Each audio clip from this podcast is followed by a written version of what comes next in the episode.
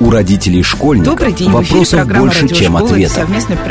Помочь «Говорит разобраться в их Москва», проблемах берутся эксперты онлайн-издания об образовании сегодня я, «Мел». Радиошкола А в гостях у меня «Большой Юлия разговор». Эксперт Программа предназначена для основатель лиц компании старше «Альманах 16 Лондон». Добрый лет. день, Юлия. Здравствуйте, Надя. Большое спасибо за приглашение. И я думаю, те люди, кто легко создает простые логические связи, сейчас могут уже догадаться, что говорить мы будем именно о том, как устроено образование в Англии, о котором а, так мечтали многие российские родители, которые, мне кажется, а, когда вообще появилась возможность куда-то ездить, стало первым таким вот... э, Это было первое направление, куда стали отправлять детей. Потом уже дети э, стали выбирать уже колледжи и в США, и в других странах. Но так или иначе, Англия была каким-то таким бенчмарком для всего нашего общества. И на самом деле ситуация сейчас не так, чтобы прям вот слишком сильно изменилась. И первый вопрос самый простой очевидный. Вот если я однажды, я не, не уверена, что так будет, но вдруг решу, что мой ребенок, отучившись свои N классов в Москве, должен поехать все-таки в Британию. А с чего мне надо начать? Понятно, что он должен, наверное, знать английский язык на определенном уровне. Понятно, что ему очевидно, что вряд ли просто получится заплатить, и, наверное, ему надо будет сдавать какие-то экзамены. Вот каков программный минимум родителя, который решил отправить ребенка учиться за границу? Здорово. Надя, я сейчас постараюсь ответить максимально таким прикладным способом и с точки зрения, наверное, некой логики. Во-первых, это, конечно, английский язык. И очень простую веху, которую я часто говорю родителям, как определить, готов ребенок с точки зрения английского языка или нет, это уровень чтения. А по идее, для того, чтобы поступить действительно, ну, скажем так, тр- востребованную да, и академически успешную британскую школу, ребенок должен читать вперед своего хронологического возраста как минимум на год. Серьезный вызов уже сразу. Да, да, абсолютно. То есть даже если вы примерно прорисовываете траекторию, пока ребенок там в возрасте 10 лет, 12 лет, 13 читает адаптированные книги, а впоследствии он должен выходить на уровень чтения э, литературы в оригинале и даже немножко вперед. Это самый простой способ понять. И второй, наверное, способ, мы понимаем, что если он едет в школу, он или она, да, а, соответственно, э, предстоит изучение предметов, на английском языке. То есть это будет математика, экономика, что бы он ни выбрал в зависимости от направления. И вот т- тоже такой простой, простой тест, например, попробовать, сейчас все мы умеем гуглить, родители тоже, попробовать нагуглить какой-нибудь учебник по математике или какие-то статьи по экономике школьного уровня, естественно, и попробовать с ребенком, например, или с репетитором это разобрать. То есть это все немножко погружает родителей а, как бы, ну, в более объективной а, Реальность. реальность, да, совершенно верно, э, нежели, например, там какие-то реплики, с которыми к нам приходят родители, что тоже нормально, о том, что он, например, может на отдыхе а, там провести коммуникацию с официантом. Этого, конечно, недостаточно. Да, он уже умеет заказывать сам мороженое. Класс. Сколько ему лет? Э, Моему восемь. Отлично. Вы на правильном Ну, я пути. считаю, что это успех.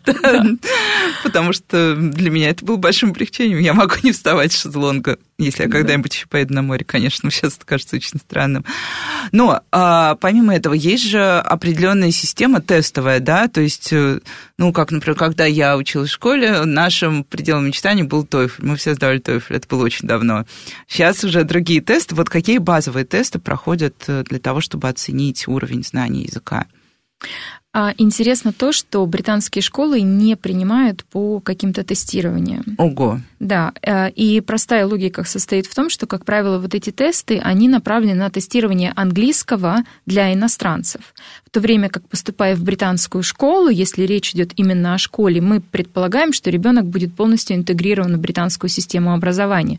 Поэтому у них свои, как правило, тесты, а, которые они собственно, вам и, и, и выдают. Для университета, если забежать немножко к университету, то это IELTS. В Англии, как правило, естественно, принят IELTS.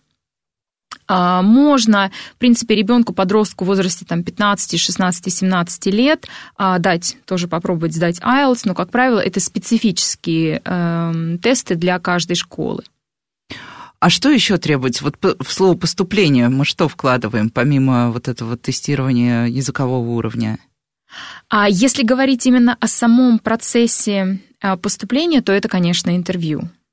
Это одно из самых таких забавных мероприятий, которое, в частности, отличает э, британское образование и российское. Хотя я знаю, что многие российские школы теперь тоже проводят интервью своих кандидатов. И интервью, на самом деле, иногда даже решающий, решающую роль играет в процессе поступления, потому что школы а, тестируют и личность ребенка, но еще очень часто, когда мне задают вопрос о разнице между британским и российским образованием, я обращаюсь обращаю внимание на то, что не, не столь может быть в какой-то степени важно содержание этого образования, сколь форма. А по форме это что? Это отправление ребенка за 3-9 земель, да, в чью-то другую, в чье-то другое сообщество. И, соответственно, а, сообразным образом сообщество, чтобы принять к себе в свое комьюнити ребенка, должны его проинтервьюировать, что это за личность, насколько он адаптивен, а, он командный игрок или не командный, есть ли у него амбиции, понимает ли, есть ли у него знаменитая, знаменитая британская такая фишка, как, например, самоирония, да, насколько он может посмеяться над собой вообще. Ну и какие-то такие вещи на интервью обязательно тестируются. То есть мы всегда говорим нашим подопечным, которые проходят этот процесс, и родителям в том числе, чем раньше ребенок научается запоминать какие-то свои результаты, какие-то свои достижения, достижения, которые, соответственно, он потом будет презентовать в школе, тем, тем лучше. Ну и сейчас про достижения спрошу, но сначала спрошу, э, как раз, да, в Москве действительно есть интервью, как правило, это касается частных школ или э, получастных школ, и, э, например, э, в семье моих близких друзей была настоящая драма, когда их ребенок поступал в девятом классе в одну из таких школ, э, у него было двухэтапное интервью, первый этап он прошел, его пригласили на повторное, и после этого им сказали, извините, уровень мотивации вашего ребенка не соответствует уровню мотивации детей. Ну, как так, естественно, было более обтекаемо, но сводилось все к этому. Ваш ребенок недостаточно мотивирован. Это стало драмой для всей семьи. Вот есть ли выпадение на стадии интервью у российских детей, которые пытаются э, ну, не, не, не сами пытаются, родители пытаются угу. сделать так, чтобы они учились в Британии. И что здесь делать? Ну, вот сказали твоему ребенку, что он не мотивирован. Все, конец всему. Да, да, то есть, во-первых, выпадания бывают. Э, сложно при, при, привести с какой частотой, но абсолютно точно. И формулировки на самом деле похожие. А недостаточно, недостаточно not mature enough, как они говорят, да, не, не, не, не матерый, наверное, по-русски. Ну, то есть недостаточно взрослый, недостаточно подготовлен, недостаточно мотивирован. А иногда наоборот, например, слишком а взрослый, ну, это когда дети, э, все-таки пансион это достаточно закрытая тема, да, где дети учатся, и периодически они выходят э, в люди, в город, что называется. А, и это абсолютно не подразумевает какой-то городской жизни э, после школы, там какие-то кафе, рестораны.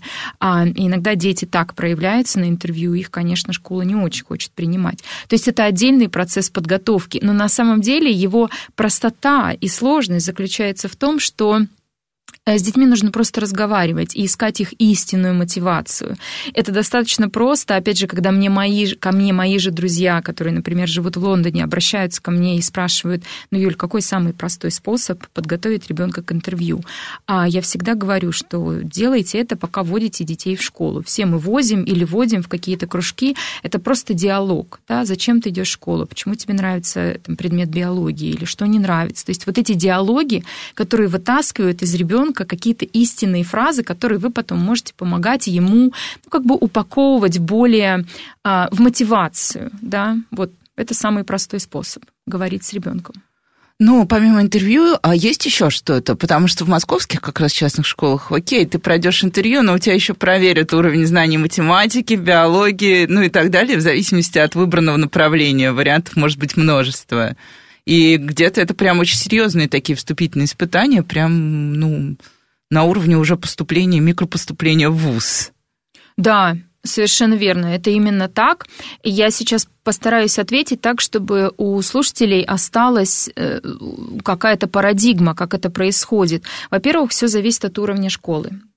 А чем выше школа, естественно, тем выше отбор, и конкурс бывает и 11 человек на место, и 15 человек на место. То есть это такая очень, а, очень интенсивная история, а, во-первых. Во-вторых, многое зависит от возраста поступления ребенка. В принципе, чем младше ребенок, тем проще вступительные испытания. Зависит, я сказала уже, от академического уровня школы, но еще может зависеть от того, какой тип школы выбирают родители. Иногда выбирается тип школы с большим большим а, иностранным компонентом. Это значит, что вступительные экзамены будут попроще, потому что они будут направлены на иностранца, которого принимают, адаптируют там в течение года, двух, и потом он уже переходит в какую-то академическую школу. А, но, отвечая еще более прямо на вопрос, всегда а, тестируется английский язык, и очень часто это не просто, знаете, как в, в нашей юности был, были multiple choice, да, выбери один правильный ответ из четырех возможных. Нет, это редкость. Часто это либо сочинение, э, хорошо, если на личную тему, там, любимый фильм, любимое путешествие, но часто на более каверзные темы, например, о пользе или вреде компьютерных игр в жизни ну, то есть, молодежи. по сути, даже уже эссе больше да, такое. Да, да, совершенно верно. Это эссе, и тестируются предметы. В зависимости от возраста очень часто это много предметов. Английский, математика, science, то есть э, комбинированные науки – дополнительный иностранный язык, если он есть, очень часто тестируется логика. Вербальное, невербальное – это то, что англичане называют незлежащим таким интеллектом. И, вы знаете, это тоже такое изобретение, а, не то чтобы это изобретение британцев, но это было введено для чего? Для того, чтобы детей не переготовили репетиторы, потому что контентом можно подготовить, но если внизу какой-то интеллект, это не так просто вместе с тьютерами нагнать. Поэтому есть и такие тестирования. А на самом деле, а какие вот есть варианты школ? Потому что я уверена, что вот если мы сейчас остановим человека на улице, выйдем вот из студии и спросим, что такое британское образование, тебе скажут, э, это школа-пансион. Да. Ну, потому что у нас в сознании ассоциирование очень простое. А как, есть еще какие-то варианты, кроме школы-пансиона, куда вот могут легко устроиться э, рус... ну, вернее, не устроиться, а поступить русские дети. Угу. А, есть несколько, наверное, вариантов. Первый – это дневная школа в Великобритании, но это при условии, что родители переезжают. То есть семьи, семьи очень часто переезжают, ребенок идет. То есть это очень простая, похожая на московскую история. А есть несколько школ в Великобритании, которые тоже являются по своему устройству государственными школами, а, но они принимают иностранцев. То есть, как правило, в этой связке ребенок учится в госшколе с англичанами, но при этом живет он в какой-то британской семье.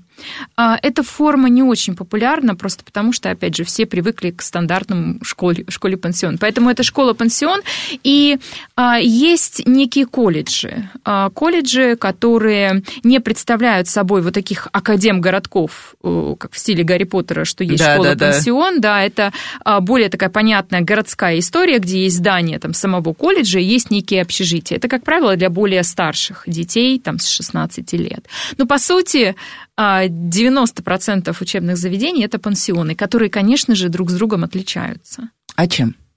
А, да, вот здесь вот э, и, и как раз давайте поговорим. Во-первых, у нас есть однополые, и есть смешанные школы. У нас есть школы только для мальчиков, только для девочек. И, кстати, буквально недели три назад одна из старейших, известнейших частных школ для мальчиков, это Уинчестер колледж, объявили о том, что они скоро начнут принимать девочек. Для Все, Англии... Все-таки новая этика да, побеждает. Да. Для Англии это просто веха, и для многих это драма, потому что англичане, конечно, консерваторы во многом. Но так или иначе, вот такие виды изменения.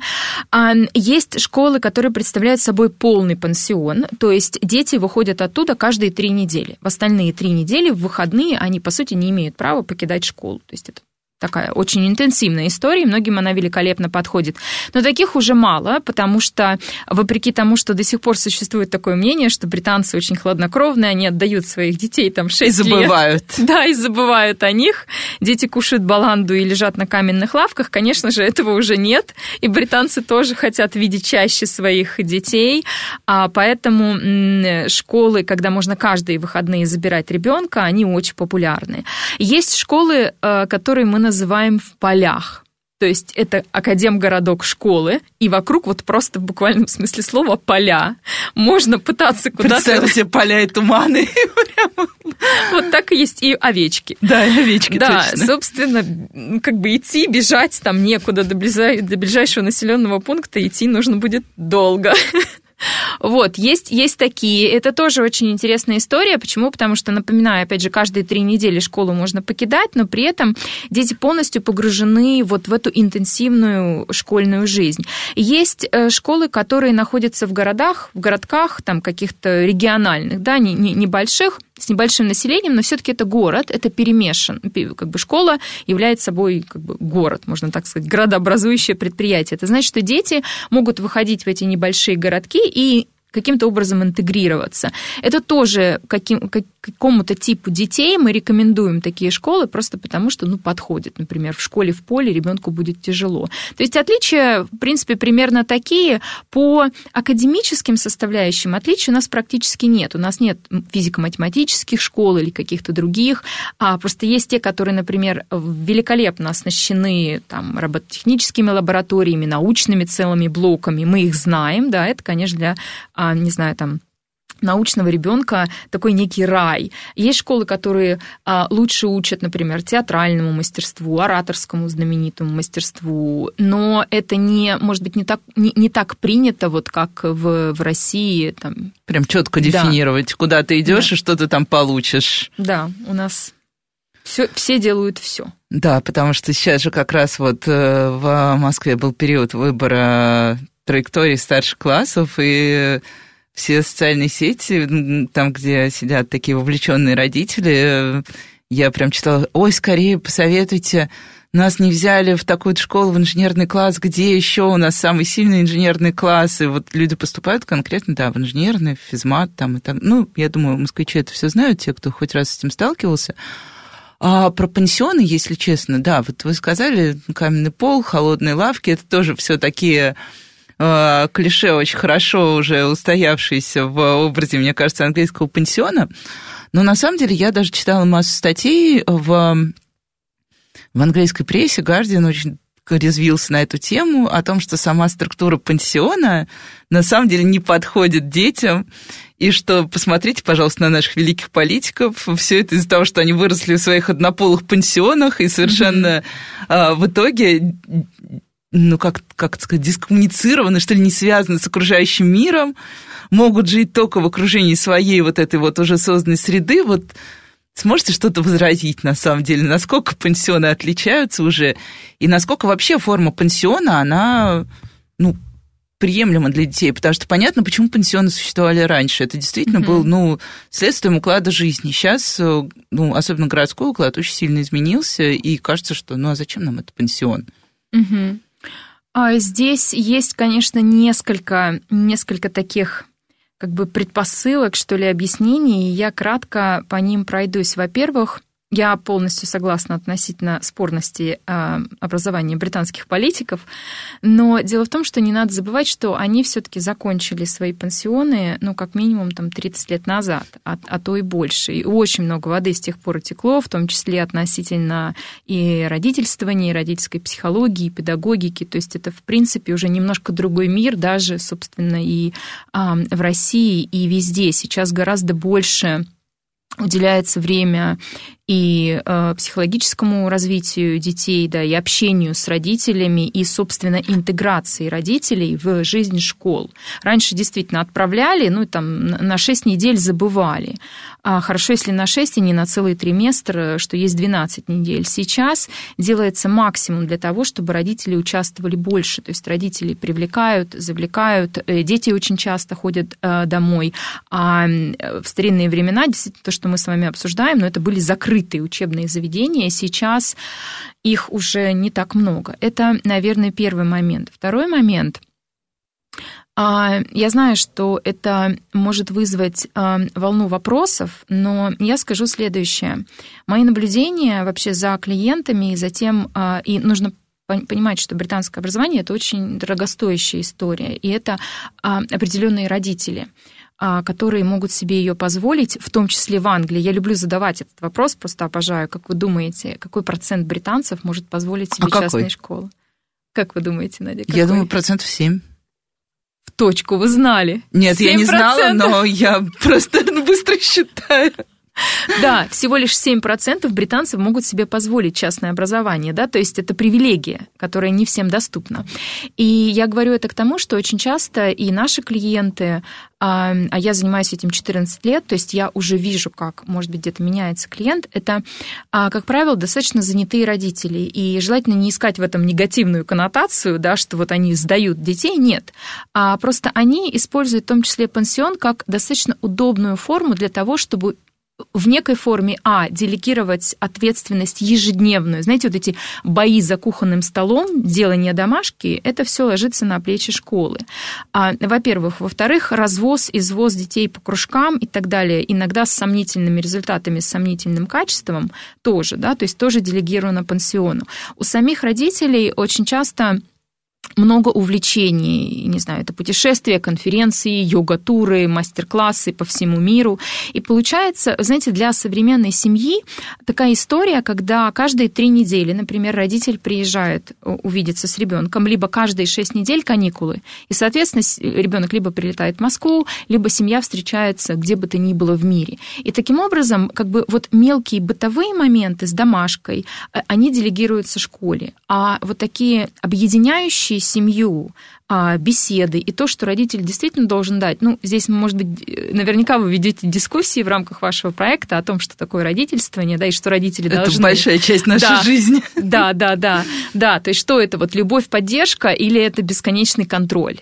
Как раз родители, которые отправляют, они очень часто хотят избежать бесконечного контроля не только из их собственной родительской жизни, но и то, а, что это для ребенка, когда его контролируют постоянно. То есть очень часто отправляют для того, чтобы выросли самостоятельные дети.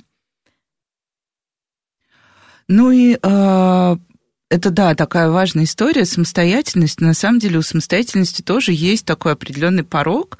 Э, то есть, когда, например, ребенок готов. Э, я думаю, что мы сейчас э, прервемся как раз на короткие новости и сразу после этого продолжим наш разговор, потому что я собственными глазами наблюдала несколько опытов а, отправки детей в разные школы в разные страны, и могу сказать, что не всегда это был прям вот такой вот удачный, безболезненный и классный опыт, хотя вроде бы ребенок и знал язык, и был уже достаточно большим, и готов был вот момент же такой, как же я его отправлю, он же у меня до сих пор малыш, там неважно, сколько лет малышу, но у нас все дети малыши, как известно, да, да, наверное, до смерти родителей, вот. В общем, обо всем об этом а, в следующей части, а сейчас мы уходим на короткие новости. С вами Радиошкола, не отключайтесь. У родителей школьников вопросов больше, чем ответов. Помочь разобраться в их проблемах берутся эксперты онлайн-издания об образовании «Мел». Радиошкола «Большой разговор». Добрый день, в эфире снова радиошкола. Это совместный проект радиостанции «Говорит Москва», интернет-издание образования и воспитания детей «Мел». У микрофона сегодня я, Надя Попудогла, главный редактор «Мела». Тема нашего эфира «Как устроено образование в Англии» и обсуждаем мы все это с э, Юлией Колбасовой, экспертом в области британского образования и основателем компании «Альманахс Лондон», которая как раз и помогает родителям найти детям те самые школы, подготовиться, как мы уже обсудили в первой половине, так что если вы пропустили, можно будет потом переслушать, подготовиться к поступлению. А, поговорили мы уже немного о пансионах. И да, вот сейчас я спрошу про пансионы и самостоятельность. Есть ли уже какое-то такое, может быть, э, просто из вашего опыта, понимания, дети какого возраста лучше всего уезжают в пансионы? Потому что действительно у нас, например, недавно у наших близких друзей стоял вопрос э, э, это, правда, речь идет не про Англию, а про Францию, но ребенок сейчас заканчивает определенную ступень школы, после которой он может пойти в старшую школу как раз в пансион. Во Франции они тоже есть. Угу. И вот э, ребенок, которому 13 лет, он прям панически боится пансиона. Отец говорит, надо самостоятельность и хорошее образование. Мама говорит, ну как же так? Вот как, как все-таки или это все абсолютно индивидуально и зависит от семьи, от ребенка, кто и когда может вот так вот раз и хорошо адаптироваться в среде. Угу. А я начну отвечать с того, что скажу, что это действительно индивидуальная история. И в моей компании, в Альманакс, мы а, проводим беседы с детьми и родителями, и знаете, а, вот это вот вопрос, вопрос готовности, а, готовности, он больше соотнесен не с возрастом каким-то конкретным, а действительно с индивидуальным ребенком и с индивидуальными особенностями конкретной семьи. И а, здесь я согласна, что не, не, не должно быть иллюзий, а пансион – это школа жизни. И я думаю, что здесь мы должны помнить вот о чем мы как родители очень часто хотим, чтобы наши дети были счастливыми, да, то есть это очень часто вот говорится, я хочу, чтобы он был счастливым. Но, наверное, большинство родителей согласится с тем, что счастье, оно в какой-то деятельности. Для того, чтобы эту деятельность осуществлять, осуществлять нужно понимать свои сильные стороны, понимать таланты, уметь а, коммуницировать, уметь договориться и быть адаптивным мало сейчас какой работодатель, наверное, возьмет сотрудника без вот этих вот базовых, базовых качеств. Образование, естественно, должно быть, диплом должен быть, но вот эти качества. И мы как будто бы с одной стороны ожидаем, что наши дети а, будут вот это все демонстрировать, да, и очень много говорится о том, что дети инфантильные, они очень поздно взрослеют и так далее. Но вместе с тем мы а, не анализируем, почему они инфантильны, мы не анализируем страх. Он имеет под собой, например, какое-то рациональное объяснение или это иррациональный страх. И мы как раз в компании, когда определяем, ребенок готов или нет, мы говорим прежде всего с детьми. Да, для того, чтобы понять, чего он боится. Если можно, я приведу, например, пару примеров. Да, очень конечно, это будет очень хорошо как да. раз. Например, ребенок говорит, я боюсь, что я не справлюсь. Вы знаете, и за этим страхом есть очень много и перфекционизма, и требовательности, который, э, которую к нему предъявляли. Очень часто э, дети учатся в очень требовательных московских гимназиях, где, а, к сожалению, сколько ни старайся, все равно, возможно, у тебя будет три, да, может быть, будет пять. То есть это очень высокая такая а, конкуренция, что хорошо, но она, может быть, не очень правильно преподносится. Но она немножко невротическая да, у нас. Верно. Это... Спасибо. Я просто не знаю, как можно, да, можно вот невротическая конкуренция, да, да, да, запросто, почему да. нет?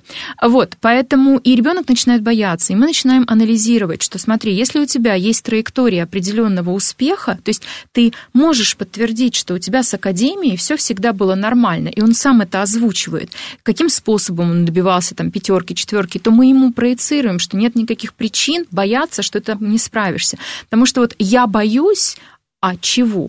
Или, например, я боюсь не завести друзей. И, извините, если, например, у него и раньше друзей не было по каким-то причинам, то да, у него будут сложности и там, но лучше начать работать прямо сейчас, да, а, и, возможно, смена атмосферы как раз-таки ему в этом помогает. Другие страхи э, бывают, да, с друзьями это часто связано, э, страхи, что я не справлюсь, я вернусь, и я тем самым подведу родителей.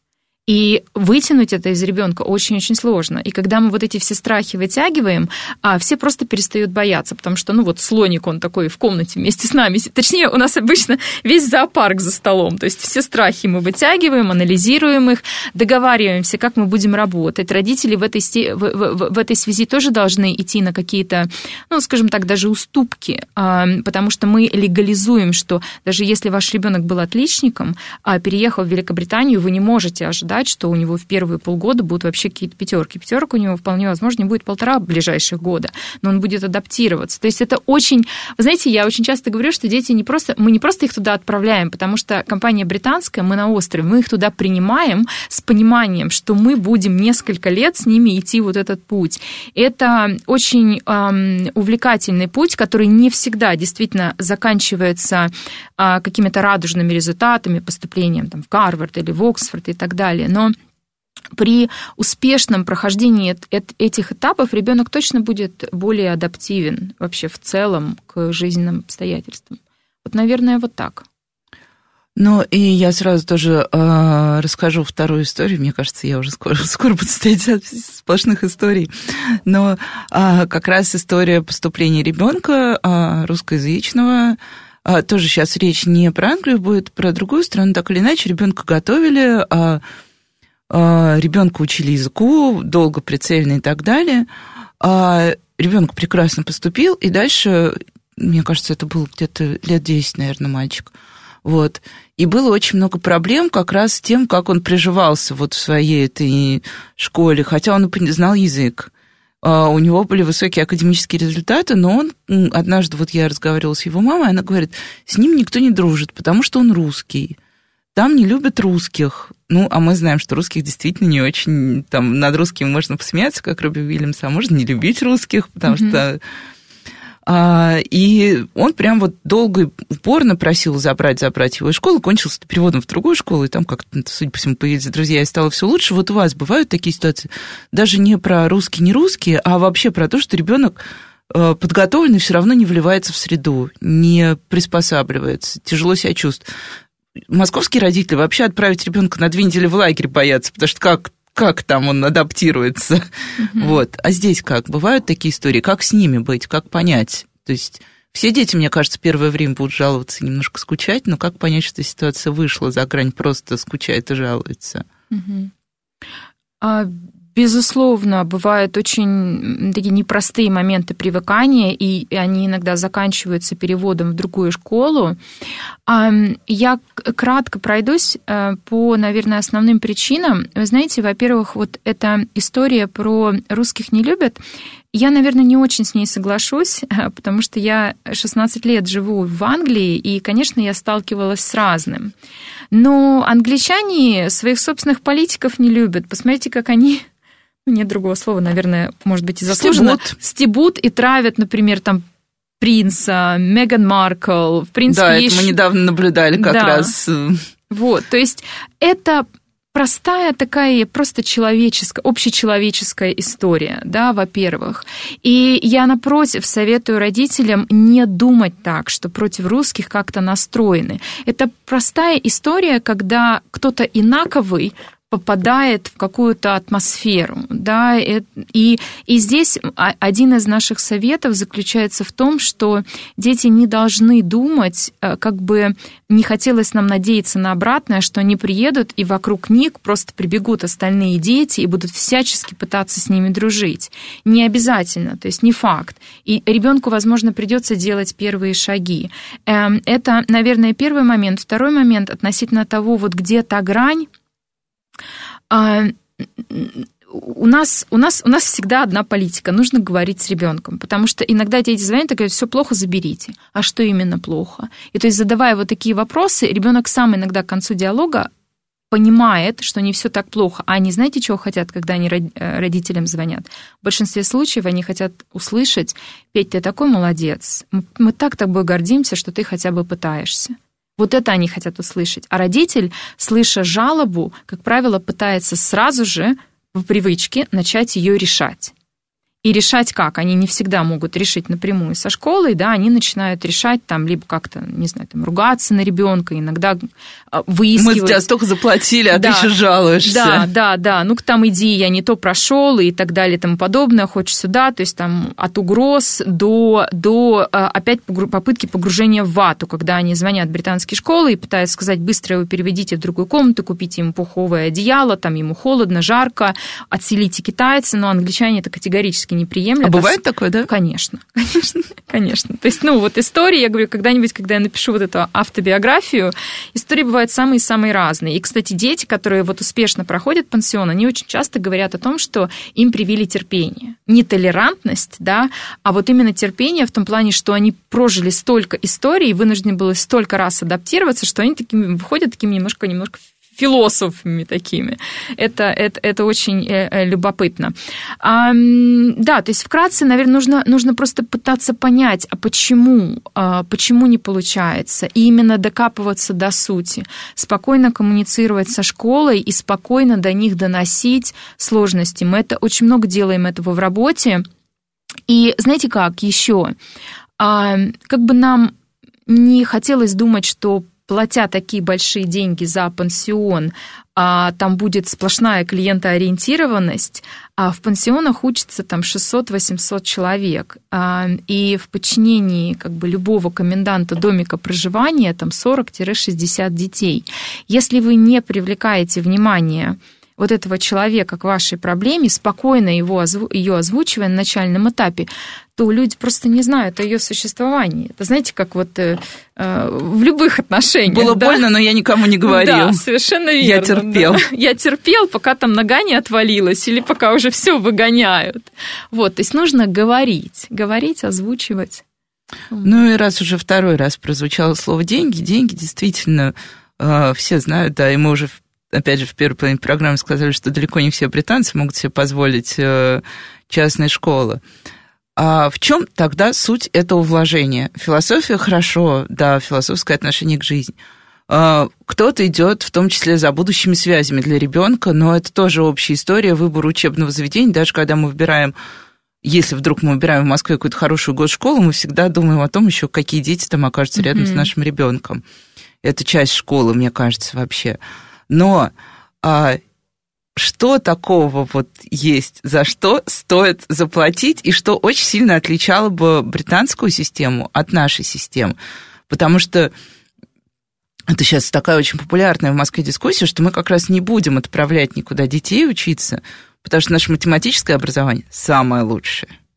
Ну, гуманитарное было самым лучшим, наверное, сейчас почти самое лучшее инженерное образование блестящее. Вы же знаете, вся Силиконовая долина – это русские, mm-hmm. они все здесь учились, потом МФТИ закончили, им сразу сделали офер, и они улетели в прекрасный мир высоких технологий. Вот что, за что именно платят, когда выбирают британское? А, я опять, наверное, вернусь а, к тому, что сравнивать очень часто интересно даже не по содержанию, а именно по форме. И опять же скажу о том, что а, поскольку родители, которые отправляют детей, они, как правило, состоявшиеся и состоятельные люди, и детям очень часто в их тени здесь не просто, скажем так, прорасти. Это объективно так, и мне кажется, что родители, если честно, как бы задумаются об этом, они поймут, с чем сталкиваются э, дети не только с бытовой точки зрения, то, что это, знаете, cotton wool, да, то есть дети окутаны в вату, а, но и с точки зрения именно какой-то самоидентификации, да, самоактуализации, развития талантов, развития масштаба личности и так далее. То есть а, я иногда привожу пример, что, например, там, когда эти же самые родители, они взрослели, они от нуля делали по сравнению с своими родителями очень серьезные достижения и капиталы, да, и это очень прибавляет уверенности. Дети рождаются, о которых мы говорим, немножко в других реалиях, то есть им уже нужно очень высоко а, прыгнуть. И есть еще такая ловушка, что очень часто родители, которые обеспечили первые базовые потребности по пирамиде Маслоу своим детям, они очень часто говорят, ну, ты просто будь счастливым, делай то, что тебе нужно. Но фонит очень часто, я это знаю из общения и с родителями, и с психологами, и с детьми, очень часто все равно ты должен, ты должен добиться. То есть планка все равно очень высокая. Поэтому, еще раз повторяю, а, а, отправляют именно для того, чтобы ребенок вне тени своих родителей мог а, что-то из себя представлять. Это, наверное, как бы первый момент. Второй момент. Очень часто сложность с российским образованием – это бесконечная потребление контента, бесконечное потребление академического контента и потом воспроизведение его на скорость в определенных рамках. Это не всегда умение э, решить проблему. Это далеко не всегда умение договориться вообще. Вот это навык договариваться. Я уже перестаю говорить навык коммуникации, потому что, мне кажется, очень многим непонятно, а что вообще такое коммуникация. Но умение договориться, да, умение решить свои Даже задачи. Даже умение понять друг друга да. просто на уровне именно понимания, а не формального «я тебя услышал». Да, да, совершенно верно. И понимаете, если мы не, не под, помещаем детей вот именно в те условия, когда они вынуждены договариваться, они вынуждены решать свои проблемы, они вынуждены принимать огромное количество решений каждый день. Какой кружок, с кем дружить, какую сделать стратегию для того, чтобы меня избрали команд, э, не знаю, там, капитаном команды, а как сделать так, чтобы отсидеться никто не заметил и никто не отругал. Потом несколько раз поймают, им несколько раз нужно там обтереть коленки в кабинете директора, потому что не родитель будет звонить, а именно сам ребенок. В какой-то момент момент они понимают ценность. Да, если они хотят, чтобы их выгнали, да, им нужно делать определенные вещи. И мама с папой вообще не могут помочь. Вот эти все осознания, их очень сложно конвертировать, знаете, в какой-то процент возврата за инвестиции. А, потому что я, наверное, не хочу упоминать то, что мои выпускники, они живут от, э, буквально от э, Лос-Анджелеса до Гонконга во всем мире. Это очень понятная история, так же, как вот мы говорим о том, что выпускники МФТИ там уезжают в долину. А что с остальными, да, а что еще? То есть вот какие-то такие вещи, они действительно очень ценны, плюс общение и плюс то, что вот я настаиваю на том, чтобы мы не забывали, что родители видятся с детьми очень часто, ну вот действительно часто. То есть это не такая история полного отрыва, отрыва а, там, от вот родительской заботы. Нет. Я спрошу, я услышала, да, слово, чтобы не выгнали. Выгнать могут? Да. Да, За что? Что конечно. нужно сделать, чтобы тебя выгнали из дорогой британской школы? А, на самом и деле... можно ли и можно ли сделать эту ситуацию обратимой, если выгоняют? Мы, в Москве мы можем решить ситуацию, а в Британии получится? А, очень часто за за э, жесткий расизм, за жесткий буллинг, за драки, за разные притеснения на национальном национальной почве а, выгоняют безоговорочно. Наркотики это тоже сразу же, то есть восстановлению не подлежит. А курение? А, курение более простая история. Курение это несколько предупреждений, а, там, не знаю, уборка листьев и так далее. А, но э, до детей доходит. Я очень часто шучу, что чем быстрее, приехав в пансион, он у вас вылезет в окно, покурит и будет пойман и наказан, тем спокойнее потом ему будет там дальше э, и всем житься, потому что то, как это может как бы как может наказать школа, не каждый родитель может наказать. Поэтому выгоняют, и в моей практике было несколько. Но случаев. и оспорить это решение уже нельзя, если выгнали, то все, это финал? Да, если, если это, ну, как бы жестокое какое-то прям несоблюдение норм, то это финал. Иногда, например, если, а, там, допустим, какие-то э, высказывания там, российского, хара- российского характера, э, как-то можно это объяснить, то будет выдано предупреждение, там, распитие там, алкоголя, будет выдано предупреждение. А есть еще потрясающая история в британских пансионах, которая просто повергает в шок русских родителей. Если вот такой проступок, который еще не, не, не за него не, нет исключения, да, но нужно подумать, исключают на три дня и ребенок должен уехать из школы и подумать над своим поведением, написать объяснительную, как вообще его действия. Как так вышло. Да, как так вышло, а, какой урон он нанес вообще сообществу, и его возвращают. Родители всегда говорят, что это вообще за наказание, иди отдохни три дня, еще там покури или что-то там делал, возвращайся. Но для британского пансиона это стыдно. То есть все знают, что тебя а, отняли от там, условной семьи, а ты сделал что-то плохое. Вот такие наказания. Ну, еще одна легенда, мне кажется, тоже так, о которой было бы странно не сказать. Это легенда как раз о тех, кто работает о педагогах, и не только педагогах, а вообще о персонале пансионов, что это супер суровые люди. Ну и как раз, да, что система наказаний. Ну, понятно, что телесные наказания мы сейчас уже не обсуждаем, мы все-таки перешагнули там определенную уже стадию развития уже пройдена, но так или иначе. А, и что вообще совершенно иначе выстраивается система взаимоотношений ребенка и учителя. То есть э, э, всегда с определенной дистанцией или наоборот без определенной дистанции. Вот что отличает педагогов в пансионах? Есть какие-то тоже э, вещи, о которых важно знать, если ты решаешься в пользу такой формы образования? Mm-hmm. Первое, что я хочу сказать, это, конечно, англичане большие молодцы в деле тьюторства, в деле тьюторства наставничества, потому что, по сути, чего не хватает сейчас большинству наших детей, особенно детей, у которых там очень занятые родители, это именно наставников. Вот просто взрослых людей, которые на каком-то этапе жизни могли бы просто рассказывать детям о жизни, вот просто как случается жизнь, да. А у нас этого, к сожалению, нет, и как раз-таки, на мой взгляд, э, в России дистанция дистанция между учителем и ребенком, она очень длинная. Почему? Потому что учитель предстает перед ребенком, как правило, только в одной функции, да, вот этого вот делегатора знаний, не, не, не знаю даже, если носителя пансионах немножко все иначе. Здесь же, опять же, забавная история, когда родители мне говорят, а что эта школа так экономит? А почему это учитель физкультуры преподает химию и является там а, наставником в каком-то домике проживания и кружок по стрельбе из лука ведет? Что это не экономит средства-то? Наверняка, как в России, ставки набирает. Нет, Надя, вы удивитесь. А у школ очень часто есть философия, что учителя ребенок должен видеть в разных ипостасях, потому что учитель может быть прекрасным преподавателем химии, но слабеньким, скажем так, э, фехтовальщиком. Но он при этом все равно будет пытаться вести кружок фехтования в спортивной форме для того, чтобы ребенок мог воспринимать взрослого не только как вот какого-то диктатора подчас знаний, да, а в разных, в разных а, ролях и диалоги очень разные. И в то же самое время этот же самый, например, учитель химии может быть тьютером. Это значит, что тьютер приходит, например, в домик проживания, и на дежурстве он два раза в неделю.